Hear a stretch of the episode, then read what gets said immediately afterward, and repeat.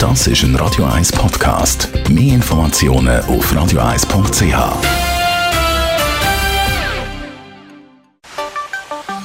Der Finanzratgeber auf Radio 1 wird Ihnen präsentiert von der UBS. Ja, bei mir ist der Stefan Stotz, UBS Regionaldirektor Zürich. Reden wir über die Bewertung von KMUs, also kleinen und mittleren Unternehmungen.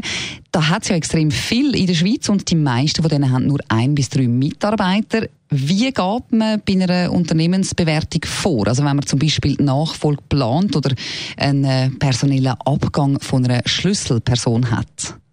Standardmäßig schaut man mal an, was so eine Firma für eine Ertragskraft hat nachhaltig, also wie viel Gewinn kann man erwirtschaften und mhm. wie regelmäßig ist der Gewinn kommt, von dem kann man es ableiten.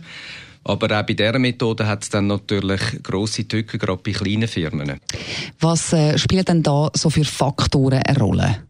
Wie gesagt, wenn man natürlich äh, Firmen bewerben Gewinnstärke, Nachhaltigkeit sind Themen, aber ja. auch Struktur können Themen sein. Spannend ist einfach, dass bei kleinen Firmen einzelne Faktoren überproportional können ins Gewicht hinein, ähm, fallen. Und das ist oft natürlich, weil bei einer kleinen Firma hängt es dann schon stark an einer Person. Mhm.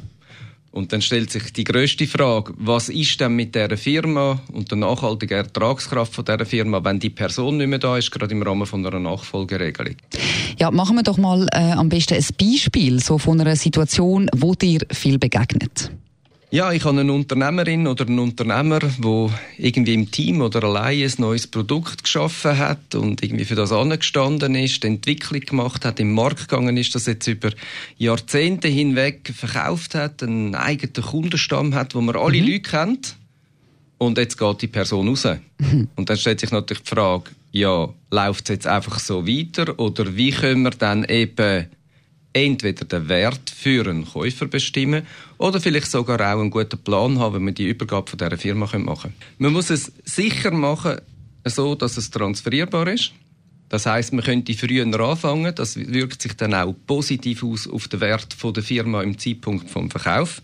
Es ist sicher einfach so, gerade bei kleinen Firmen muss man das sehr gut anschauen und auch sehr offen miteinander diskutieren. Wichtig ist, ob die Person vielleicht sofort rausgeht oder ob man zusammen einen Weg findet, wie man das, was die Person speziell geleistet hat für die Kraft vom Unternehmen, kann weitergegeben werden auf andere Personen. Mhm. Und da gibt es ein paar Lösungen, wie man zum Beispiel einen Vertrag kann gestalten zwischen Käufer und Verkäufer.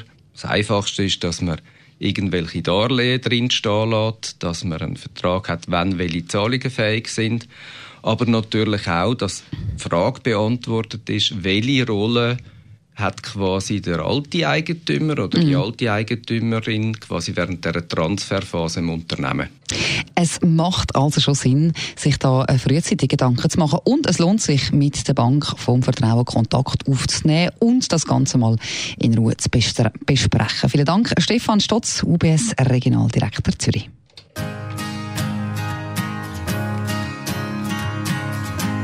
Das ist ein Radio 1 Podcast. Mehr Informationen auf radio1.ch.